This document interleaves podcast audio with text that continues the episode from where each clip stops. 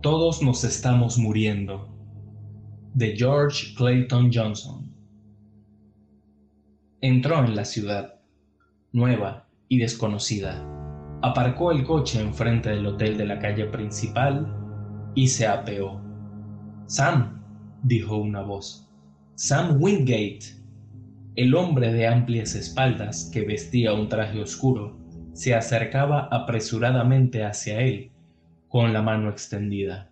Su respuesta fue automática. Golpeó al hombre en la espalda y le estrujó varias veces la mano. Me alegro de verte otra vez, dijo con vehemencia. Ahora tengo prisa, pero iré a verte cuando termine. Encontrarás mi nombre en la guía, Sam, dijo el hombre, sonriendo. Entró en el hotel y se detuvo a comprar un paquete de cigarrillos. La chica, que había detrás del mostrador acristalado, se volvió hacia él con una sonrisa efusiva en los labios. La sonrisa se esfumó al verle la cara. Eres Fred, ¿verdad? dijo la chica. ¿Fred Black? El hombre la miró sin decir nada. Te veo extraño, dijo ella. ¿No esperabas que me acordara de ti? El hombre siguió callado escudriñando el rostro de la muchacha. ¿Creíste que me olvidaría de las cosas que dijiste? ¿De las promesas que me hiciste? Claro que no, dijo él. No comprendo cómo te has atrevido a volver aquí después de todo lo que pasó. Y pese a ello, dijo el hombre, aquí estoy. Sí, dijo ella, aquí estás.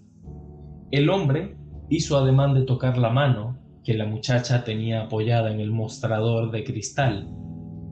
La muchacha la retiró con rapidez. El hombre sonrió tentativamente. Ella, sonrojándose, se humedeció los labios con la lengua. He vuelto por una razón. Sus ojos recorrieron atrevidamente el cuerpo de la chica. Es demasiado tarde, dijo ella, mirando hacia otro lado. Quizás no, dijo él. Los ojos de la muchacha se cruzaron con los suyos. El hombre pudo ver que estaban muy abiertos y húmedos. Luego, ella se volvió y empezó a ocuparse de los artículos que había detrás del mostrador. El hombre salió del hotel. En el Wagon Wheel Coffee, donde fue para almorzar, la camarera se acercó rápidamente a su mesa. Ven, dijo, Ben Hofmir. El hombre sonrió de un modo forzado y alzó la vista. Vaya, vaya, dijo la camarera, inclinándose ante él. ¿Cuándo has llegado a la ciudad? Estaba tan cerca que el hombre notó el olor limpio a jabón de su piel. Acabo de llegar, dijo él. ¿Dónde está Evie? ¿Todavía tienes aquel restaurante en Gross Point? Bueno, bueno, dijo tranquilamente el hombre. Las cosas de a una en una. La camarera frotó la mesa con un trapo húmedo, rozando el hombro del hombre con su cuerpo.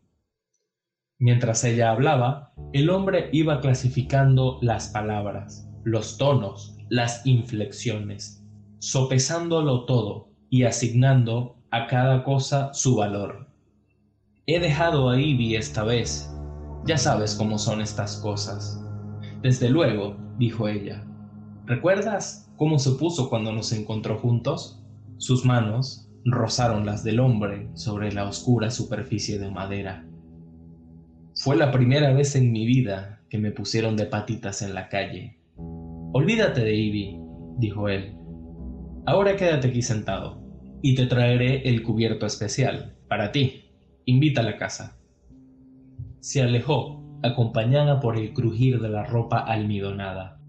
El hombre vio que un individuo le estaba observando desde su asiento en la barra. ¿Y cuál es tu culpabilidad especial? pensó. Mientras caminaba hacia la puerta, saludó a la camarera con la mano. Salgo a las ocho, dijo ella. De nuevo en el hotel, sonrió a la chica que vendía tabaco. Ella le volvió la espalda fríamente. El hombre titubeó un poco antes de dirigirse al mostrador de recepción. Una individual, dijo. Una vez en su habitación, se quitó la chaqueta y la camiseta. Luego cogió el teléfono y pidió que le pusieran con el puesto de tabacos. Escuchó el ruido que hacían al ponerle en comunicación. Soy Fred, dijo. Luego bajó la voz hasta que quedó reducida a un susurro ronco y añadió. Tengo algo que decirte si quieres escucharme. ¿Nos encontramos en algún lugar? Mantuvo el aparato pegado a la oreja, escuchando, mientras que en su cara se dibujaba una sonrisa. Después colgó el teléfono, se echó boca arriba sobre la cama y estuvo contemplando el techo durante un buen rato antes de dormirse. Estaba oscuro. A través de la ventana podía ver el rótulo que encendía y apagaba. Bar, bar, bar. Sacó la cartera y comprobó su contenido. Se le estaban acabando los fondos. Se puso la camisa y la chaqueta. Se pasó el peine por el pelo y salió de la habitación. Al llegar al vestíbulo, vio que el puesto de tabaco estaba cerrado. Entró en el bar y se detuvo para orientarse. A su izquierda había una larga barra. Vio a una chica que vendía tabaco. Estaba sentada en el extremo más alejado de él, con una copa delante. A su derecha había mesas separadas por tabiques de madera y más mesas entre ellas y la barra. Al fondo estaban los lavabos de un pequeño despacho.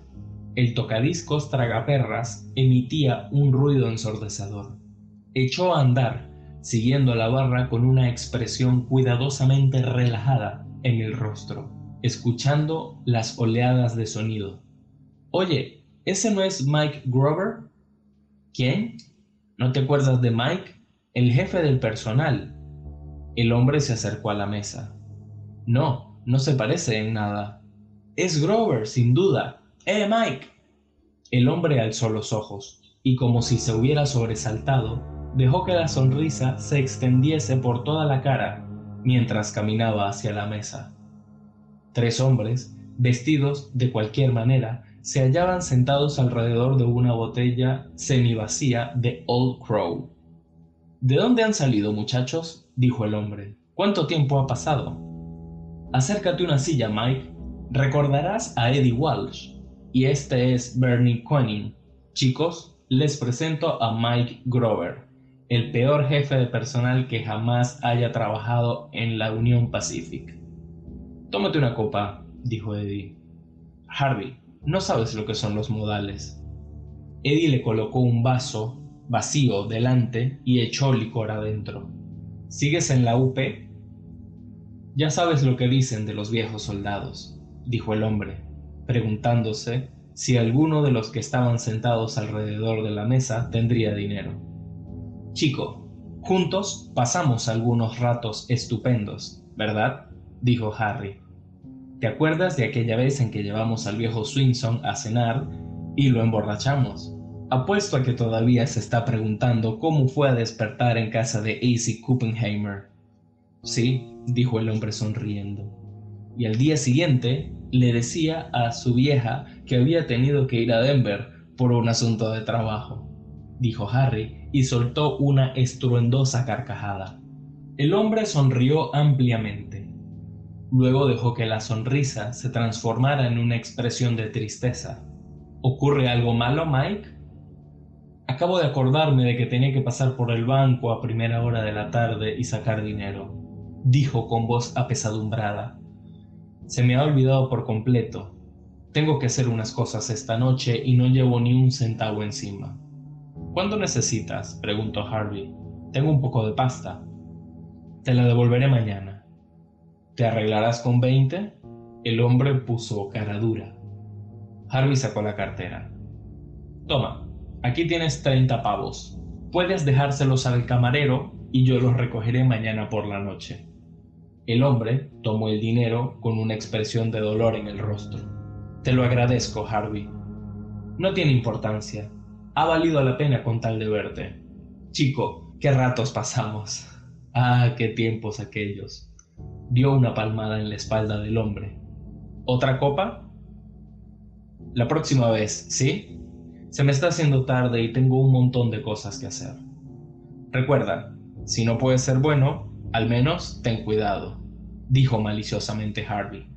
No te gastes todo en casa de Easy. Al pasar junto a la chica, ella se dispuso a bajar del taburete. Llevaba el pelo cepillado hacia atrás, dejando su cara despejada. Su aire era tímido y preocupado. Fred, dijo con voz titubeante. El hombre le rodeó los hombros con los brazos, como protegiéndola. Vamos a un sitio donde podamos hablar. Echó a andar hacia la puerta. Al salir, la brisa fresca cayó sobre ellos. La muchacha se estremeció y al mismo tiempo alzó los ojos para escrutar la cara del hombre. Has cambiado, Fred, dijo. Sí, dijo él. La tomó por el brazo y encaminó sus pasos hacia el hotel. En la habitación del hombre, la chica se volvió hacia él y le rodeó el cuello con los brazos. Oh, Fred, dijo. Sí, sí, dijo él con voz ronca. Se inclinó sobre ella, tocándola con las manos, acariciándola. La muchacha se apartó de un modo casi febril. Cuando te fuiste, creí que iba a volverme loca. Me decía una y otra vez que volverías, y cuando vi que no volverías, empecé a odiarte. De hecho, a solas, pensaba en las cosas que te diría si alguna vez volvía a verte. Adquirí la costumbre de mirarme en el espejo y preguntarme qué había en mí que te había hecho dejarme. Me quitaba la ropa y me miraba en el espejo. No fue por eso, dijo él. La trajo hacia sí de nuevo y su mano experta encontró la cremallera de su vestido. La besó en la mejilla y luego en los labios. Y después me dio por pensar que quizás había hecho algo malo. Recordaba las noches que habíamos pasado juntos, recordaba todos los detalles, todas las caricias, todos los besos. El aliento cálido de la muchacha acariciaba la oreja del hombre. Tampoco fue por eso, dijo él. El vestido cayó al suelo. El hombre apretó su cara contra el cuerpo de la muchacha, saboreando su piel.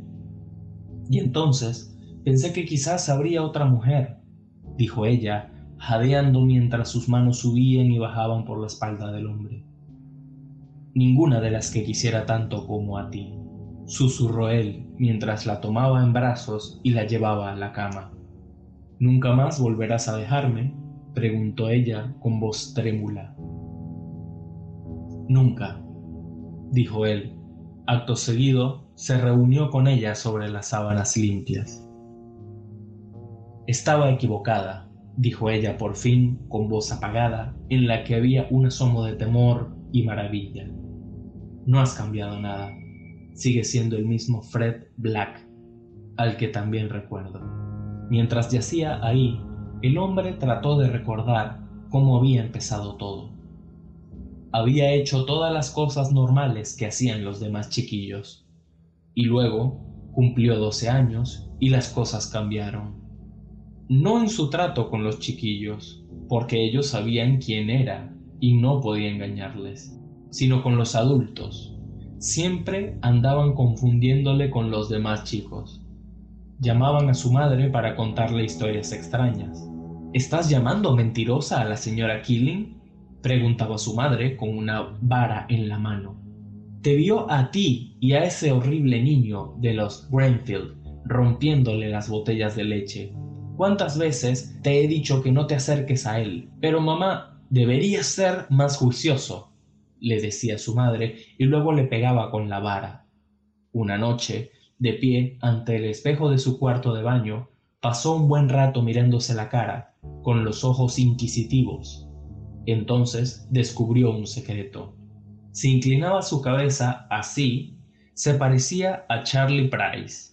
Si sonreía así, se parecía a Billy Warner. Si arrugaba la frente y bajaba las cejas, era Pod. Al principio se había entusiasmado con el descubrimiento.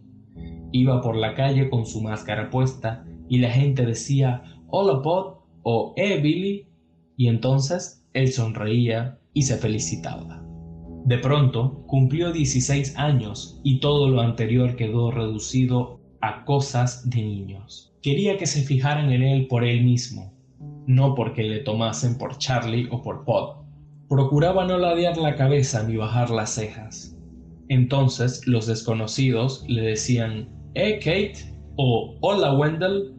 Luego se quedaba quieto en la acera y trataba de recordar su propio nombre. Se encontró con que los demás se ofendían cuando les corregía por haberle identificado erróneamente. Se ponían colorados, tartamudeaban y a veces montaban en cólera. ¿Qué más daba? se preguntaba, si les gustaba tomarle por otro. ¿Por qué estropearles la diversión? Al finalizar el día, con la cara endurecida de tanto saludar y sonreír, volvía a casa y soñaba con una multitud de voces que lo llamaban Jack, Bart o Brad. Cierto día, un hombre se le acercó frente a la sastrería de Seeger y le dijo, Toma, Evans, aquí tienes los 20 que te debo. Le puso un billete en la mano y se alejó. Al día siguiente, metió sus cosas en una maleta y se fue de la ciudad. Tema 21 años descubrió que todas las ciudades tenían viejos amigos que siempre estaban dispuestos a invitarle a comer, o alojarle en sus casas, o prestarle dinero. Empezó a pasárselo en grande, excepto que aquellos días malos en que se sentaba en la habitación de algún hotel, triste, y soñaba con un empleo y una familia y una identidad que no subiera y bajara igual que el mercurio un día compró una libreta de tapas negras, solo para llevar la cuenta de los préstamos y los obsequios, y comprobó que representaba un promedio de 10 mil dólares al año. ¿Por qué comportarse como un bobo? ¿En qué otra parte podría ganar tanto dinero con su educación y sus conocimientos? Lo recordó todo, y se durmió pensando en la mañana siguiente en que tomaría el auto y se iría a otra ciudad donde empezaría de nuevo desde el principio. Cuando se despertó, la chica se había ido. Al cruzar el vestíbulo del hotel, la vio detrás del mostrador acristalado. Una expresión de desencanto arrugó el rostro de la muchacha cuando él pasó por delante de ella sin mirarla. Desayunó en el Wagon Wheel Café, escuchando a la camarera, a la que dio conversación, para quedar bien, mientras comía con buen apetito. Al salir de la ciudad, en el auto, vio la estación de servicio. Hizo girar las ruedas hacia la izquierda, cruzó la línea blanca y se detuvo junto a los surtidores. El encargado salió de su despacho caminando lentamente y le miró con la atención. Llénelo, dijo él. ¿Tú? chilló el encargado. Arthur Daniluk, llevo diez años buscándote. Se sintió arrastrado fuera del auto. Su cabeza chocó contra el surtidor al tiempo que caía de rodillas. No, pensó, medio aturdido, presa del terror, tratando de rodar sobre sí mismo para librarse de las patadas. El encargado había arrancado la manguera de gasolina y tenía la pesada boquilla alzada en el aire. Juré que te mataría, gritó el encargado, alzándose de puntillas y bajando el brazo que sostenía la manguera. El golpe le dio de lleno entre los hombros. Sintió convulsiones en todo el cuerpo hasta que se quedó rígido. Su cara se quedó como muerta, transformada en una cara extraña, una cara distintiva. Por favor, sollozó, no soy el que usted piensa. Me llamo... me llamo buscó inútilmente su nombre. ¿Quién era?